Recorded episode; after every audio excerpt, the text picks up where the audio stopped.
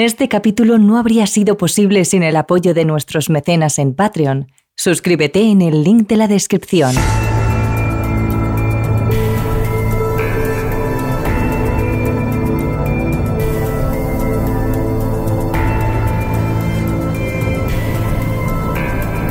Todo lugar que recordamos tiene historia, pero la mayor parte de veces nadie recuerda su pasado. Lo que ocurrió allí se borra con el paso del tiempo y de los años. Sin embargo, hay quienes a veces, rebuscando en periódicos antiguos y viejas historias locales, consiguen rescatar algunas de esas páginas olvidadas que forman parte de un libro, una historia, por la que pasaron personas, familias enteras y acontecimientos que a día de hoy podemos escuchar. Con Myrtles ocurre algo parecido una casa de fachada blanca y tejado grisáceo ubicada en la calle Francisville, en Luisiana, Estados Unidos. Una casa por la que pasaron numerosas familias, algunas más interesantes que otras. Fugitivos buscados por el propio George Washington, criadas con amores prohibidos y muchas ganas de venganza. Hombres de negocios que fueron abatidos a tiros dentro de la propia casa y en especial, mucha actividad paranormal. Lo curioso de esta casa es que acogió tantas familias como tipos de historias circulan alrededor de ella. Myrtles ha sido origen de numerosas leyendas y apariciones que hay quienes dicen haber podido ver con sus propios ojos, frente a otras personas que aseguran que todo fue una farsa. Pero sea cual sea la verdadera respuesta, lo cierto es que la historia de esta casa merece la pena ser contada. Y por eso hoy, en Terrores Nocturnos, vais a tener el privilegio de escucharla.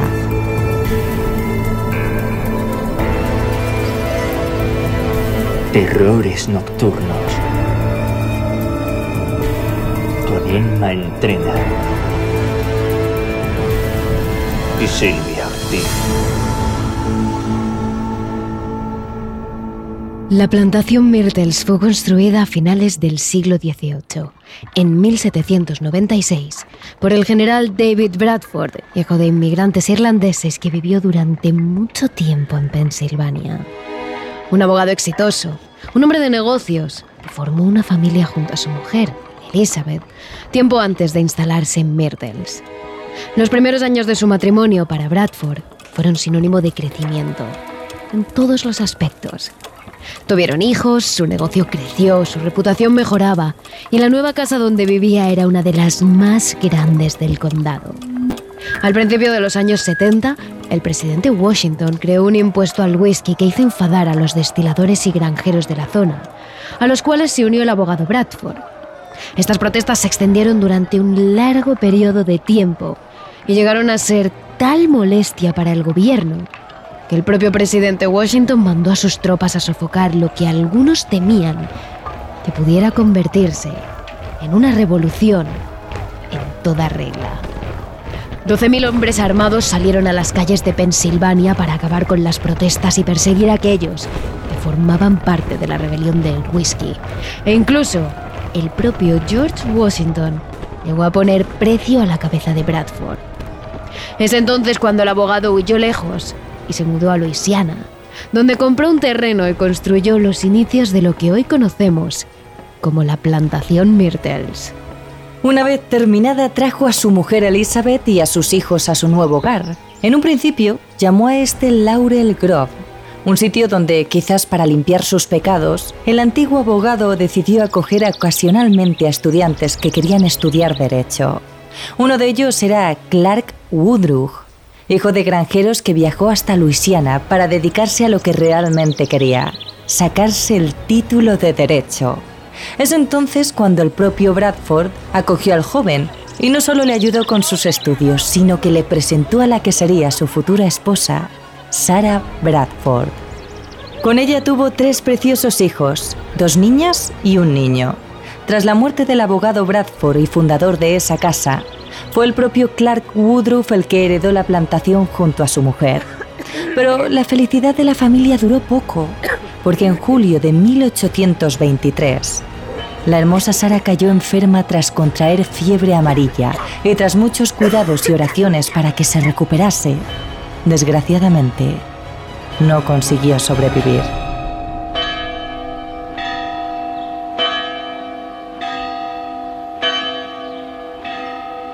Por si fuera poco, una de las hijas del matrimonio también contrajo la enfermedad y perdió la vida poco después que su madre.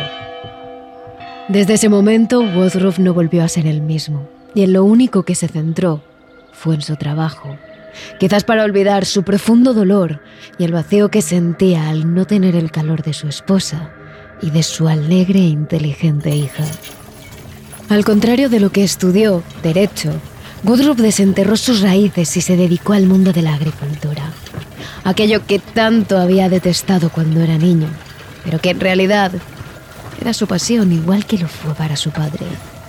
Comenzó así a hacer obras públicas para la ciudad y poco después viajó a Nueva Orleans, donde cambió su apellido y aprendió más sobre su trabajo. No fueron los años más felices de su vida, pero sí un periodo en el que consiguió estabilidad y mucha calma. Cuando se jubiló, Guthrup decidió terminar sus últimos días en Illinois, donde falleció en 1851, dejando la gran casa de Laurel Grove huérfana y vacía.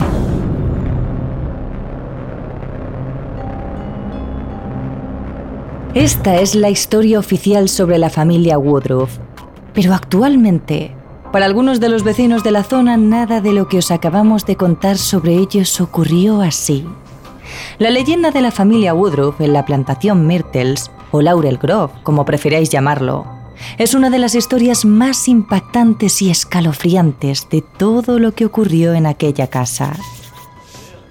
Cuenta la leyenda que los Woodruff eran una familia adinerada, por aquel entonces las familias con poder tenían esclavos que servían a los dueños de la casa y satisfacían todas sus necesidades. Esta familia, al tener mucho dinero, contaba con numerosos esclavos que limpiaban su gran casa, cuidaban su jardín, cocinaban y realizaban todo aquello que los Woodruff quisieran. Entre todos ellos había una mujer, una esclava, llamada Chloe, que se encargaba de satisfacer las necesidades de Clark Woodruff, entre las cuales también entraban sus deseos carnales. Se decía que Clark era un mujeriego y era bastante normal verle tonteando con otras en todo momento. Para Woodruff, Chloe era un juguete sexual que utilizaba a placer siempre que quisiera, y Chloe, debido a su condición, jamás pudo decir ni hacer nada más que aquello que le pidiera su dueño. Un día empezó a escuchar una conversación del señor Woodruff con un amigo de la zona, en la que éste decía que estaba cansado de los sirvientes y tenía pensado venderlos o cambiarlos por otros nuevos. Temiendo que dijeran su nombre, durante las siguientes semanas Chloe se dedicó a escuchar las conversaciones privadas que mantenía Clark en su despacho con los invitados. Desgraciadamente, uno de esos días, un invitado uno de los jueces del condado, pilló a la mujer escuchando la conversación y decidió castigarla cortándole una oreja para que aprendiera la lección.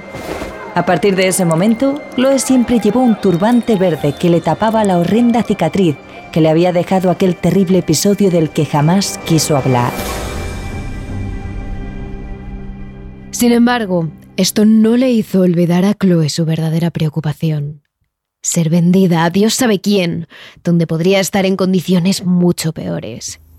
Una mañana, la joven no pudo dejar de dar vueltas al mismo tema ni un momento mientras hacía la tarta para el cumpleaños de una de las hijas.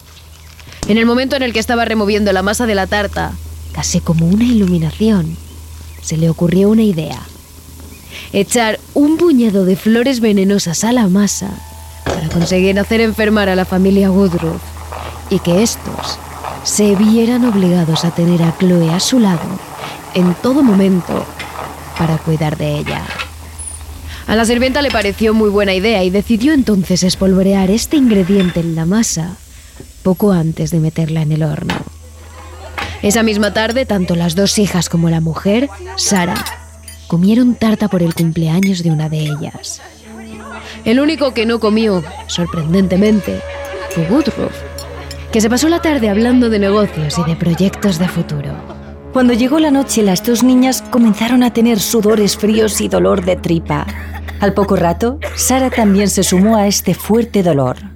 Según iban pasando las horas y empeorando, Chloe comenzó a preocuparse Quizás había echado demasiado veneno en la masa y temía que aquello acabara mucho peor. Y desgraciadamente, pasadas las horas, la cosa no mejoró. Y efectivamente, como Chloe se temía, ocurrió. Las tres mujeres de la casa enfermaron hasta tal punto que sus corazones se pararon antes de salir los primeros rayos de sol.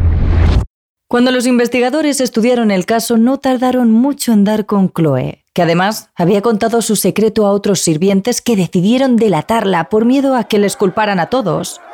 El condado se enteró y se apelotonó a las puertas de la casa y sacó empujones a la sirvienta. Fue agredida y ahorcada a la fuerza, mientras ella pedía perdón una y otra vez. Tras su muerte, los vecinos despedazaron el cuerpo de Chloe, lo ataron a piedras y las tiraron al río. Woodruff, por su parte, cerró el comedor de los niños donde se había celebrado aquella trágica fiesta y nunca permitió que se volviera a usar mientras él vivía. Pero no mucho después, Clark fue asesinado por alguien que entró en su casa en plena noche y acabó con su vida. Esta es sin duda la leyenda estrella que rodea a la plantación Myrtles. De hecho, a día de hoy esta casa se ha convertido en un hotel, una atracción turística para aquellos que quieran pasar una noche en un lugar donde merodean fantasmas de las diferentes familias que vivieron allí. Hister Evaid, la directora del Tour de Fantasmas en la plantación Myrtles, lo cuenta así para el programa estadounidense Lugares más terroríficos de América. Myrtles es conocida como la casa más embrujada de América. Muchos invitados nos cuentan historias sobre cosas que ven. Algunas son personas con las que incluso hablan, pero que no deberían estar aquí. Algunos huéspedes aseguran haberse topado con más de una entidad en este sitio. Incluso hay quienes dicen que han visto a Chloe caminar por los alrededores de la casa. Pasea muy seria, como ausente, y casi siempre se para en el mismo sitio, a unos metros frente a la casa, mirando directamente hacia la puerta. Aquellos que la han visto saben que es ella, porque lleva el turbante verde que tapa su cicatriz de la oreja. He trabajado aquí algo más de 20 años. Antes de trabajar aquí no, no creía en fantasmas.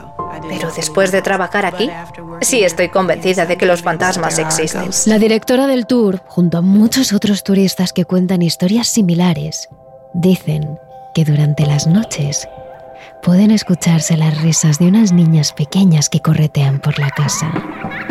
A veces, cuando la mujer está sola o la plantación Myrtles está en temporada baja y hay menos huéspedes, se le aparecen estas pequeñas en forma de sombras que corretean de un lado a otro de la casa. Me han tirado del vestido alguna vez, siempre en el mismo sitio, como si tuvieras hijos o nietos.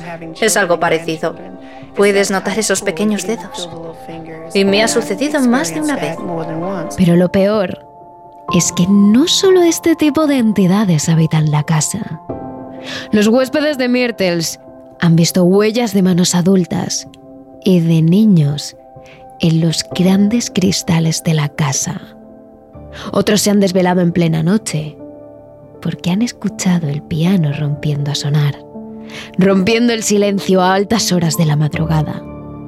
Y los pocos que se han atrevido a abrir la puerta de su habitación para ver quién está tocando el instrumento, aseguran que inmediatamente este deja de sonar.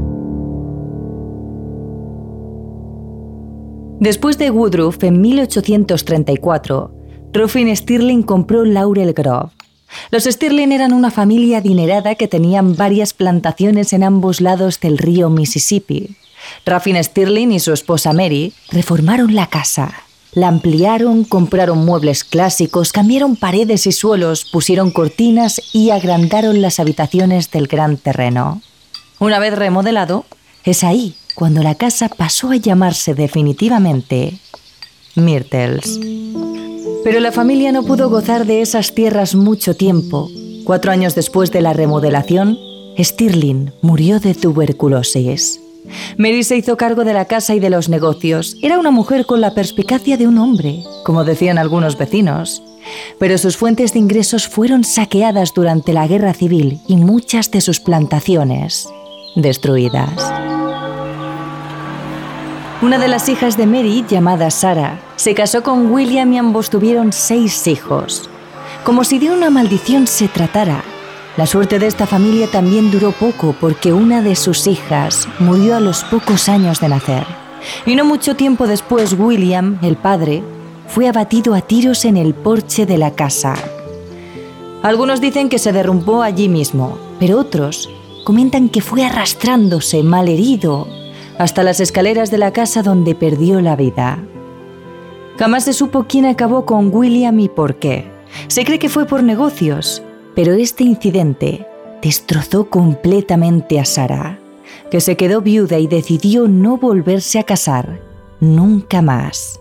Unos años después falleció y parece ser que los espíritus del matrimonio fueron vistos años después por los turistas que se han hospedado en Myrtles.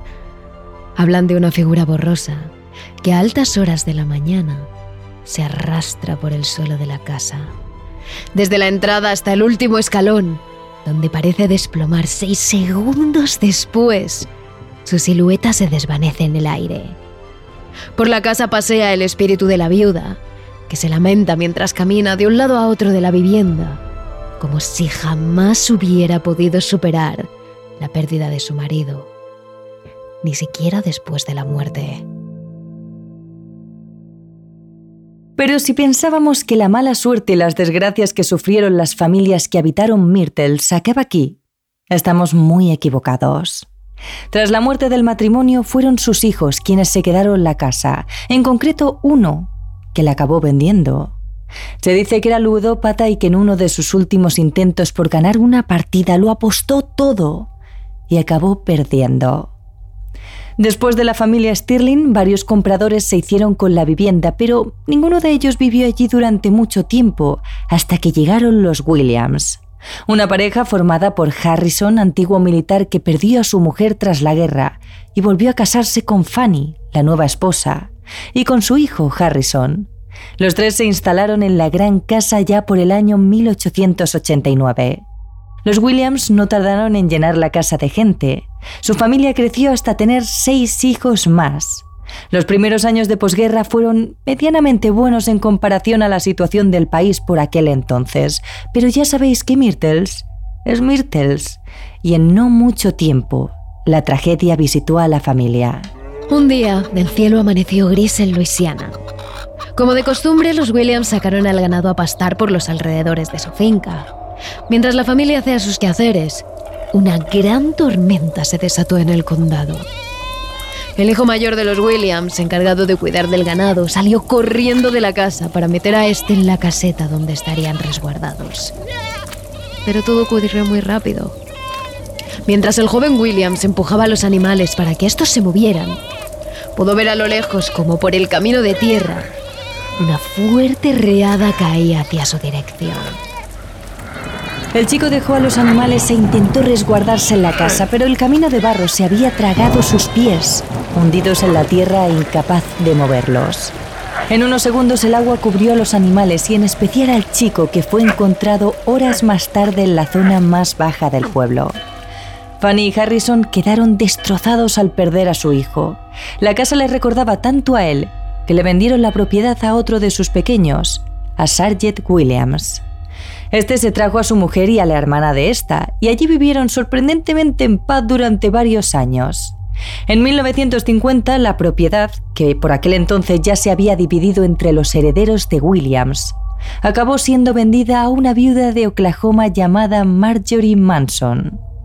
Y es precisamente en ese momento cuando los antepasados que habitaron la casa Myrtles parecieron resurgir de sus cenizas y manifestarse en la propiedad. Marjorie comenzó a escuchar ese piano fantasmal, a ver las figuras de los niños manifestarse, a ver fantasmas de distintas épocas aparecerse en la casa, guiándose a oscuras con candiles en la mano, y a sentir toda clase de presencias en el lugar.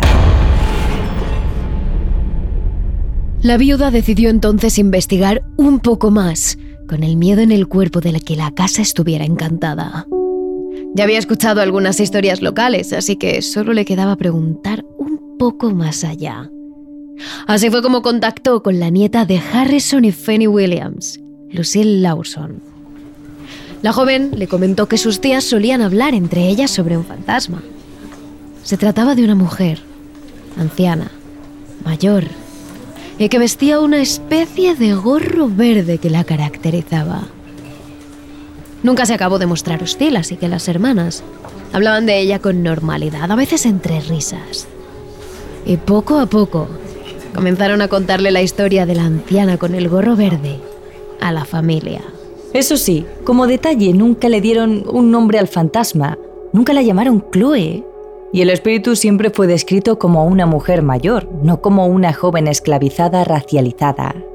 De todas formas, la historia fue pasando de boca en boca, de las hermanas a la gente del lugar, y así, poco a poco, como suele suceder con las leyendas, se fue cambiando, se fueron descubriendo diferentes cosas, se contaron otras, se adaptaron a los tiempos, se agrandaron sucesos y al final acabó en las manos de Marjorie.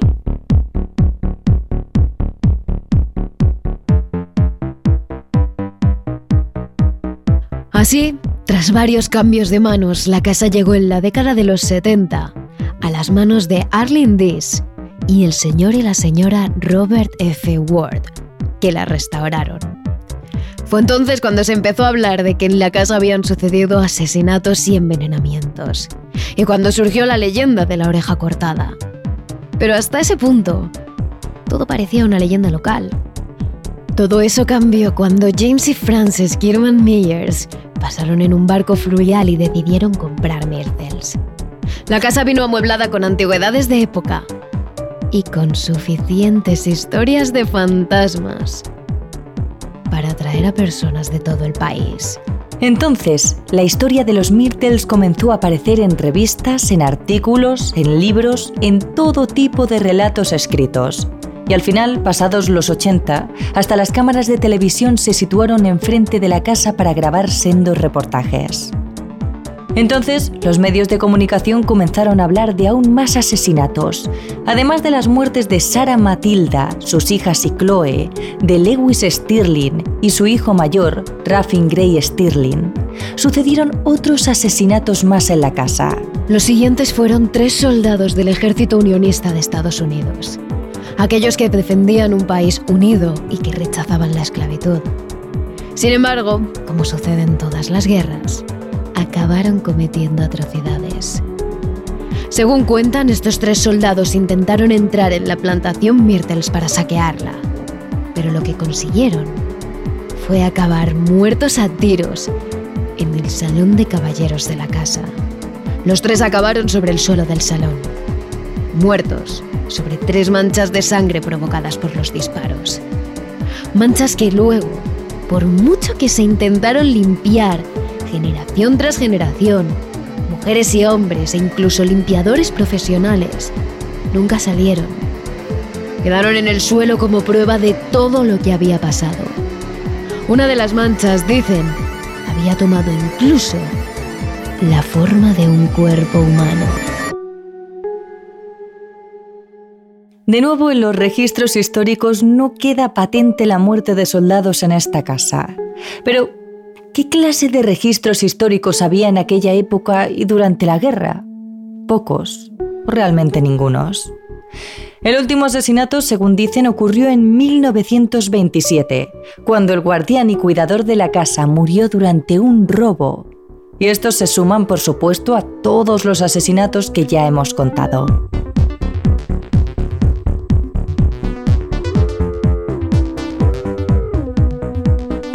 Lo cierto es que, aunque hay ciertas inconsistencias históricas, las leyendas tienen su parte de verdad. Muchos de los habitantes de la plantación Myrtles han sentido cosas paranormales.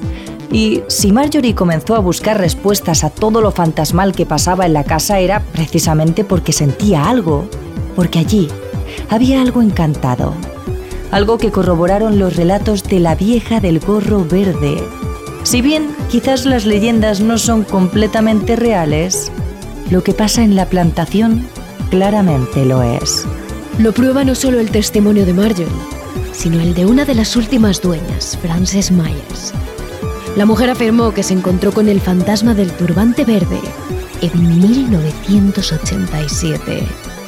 Estaba dormida en una de las habitaciones de la planta baja cuando la despertó repentinamente una mujer negra que llevaba un turbante verde y un vestido largo. Estaba de pie, en silencio junto a la cama, sosteniendo un candelabro en la mano. Era tan real que la vela incluso emitía un suave resplandor. Sin saber nada sobre fantasmas, Myers estaba aterrorizada.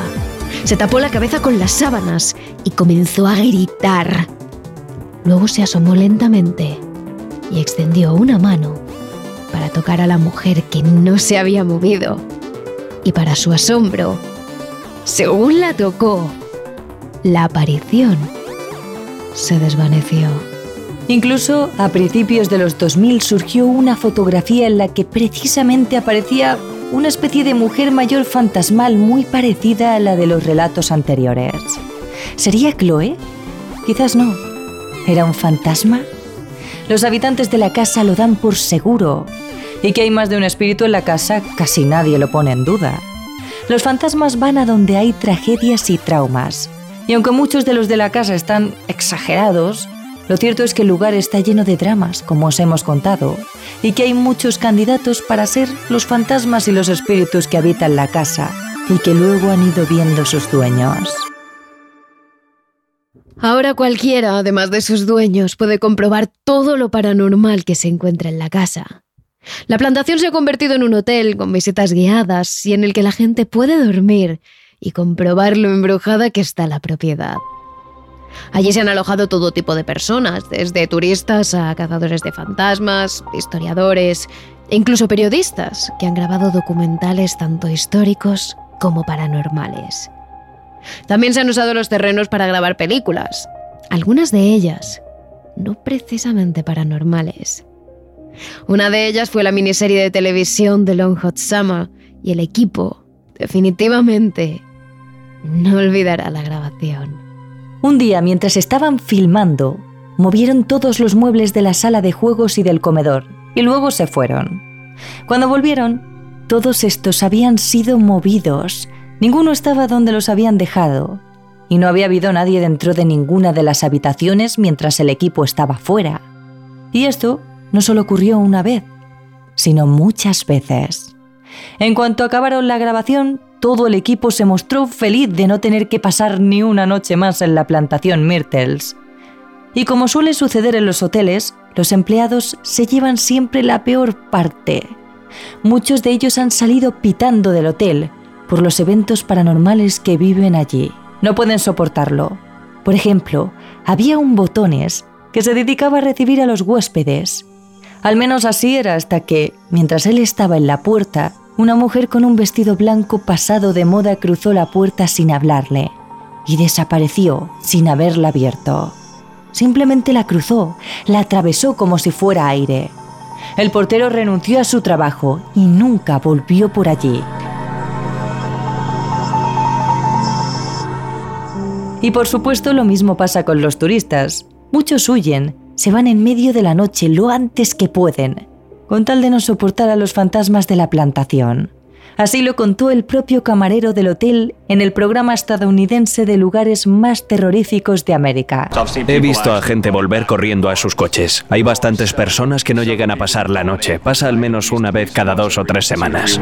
Al final es testimonio tras testimonio de personas que han dicho ver al fantasma de la terrible mujer con el gorro verde de los que han escuchado un piano que no toca a nadie, de los que han sentido la mala energía de la plantación Myrtles.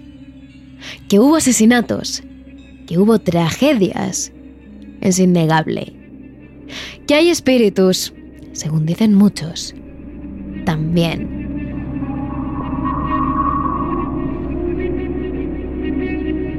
Pero vosotros qué creéis? ¿Está la plantación Myrtles realmente maldita? o se ha exagerado todo para vender. Nosotros estaremos hablando de todo esto a lo largo de la semana en nuestras redes sociales. Somos arroba terroresn en Twitter y arroba terroresnocturnos barra baja TRN en Instagram y TikTok. Además ya sabéis que esta semana tenéis un capítulo extra en nuestro Patreon. Os esperamos.